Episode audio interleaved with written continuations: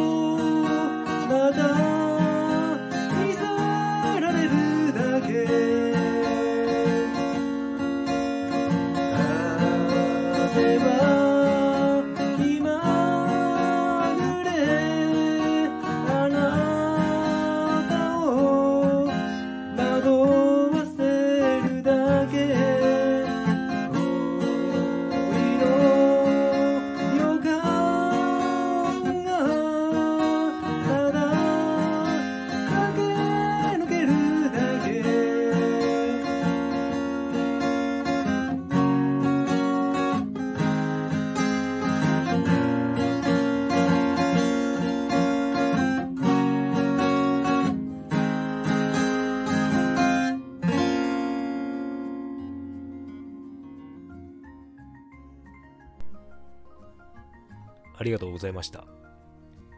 えっ、と、まあこんな感じで、一応ね、ミスはなく弾いたつもりなんですが、あのマイクでね、ギターと直生生音で撮っているので、なんかこんな感じになりましたが、えっ、と、まあ歌もギターも上手くないという感じで悲しくなります。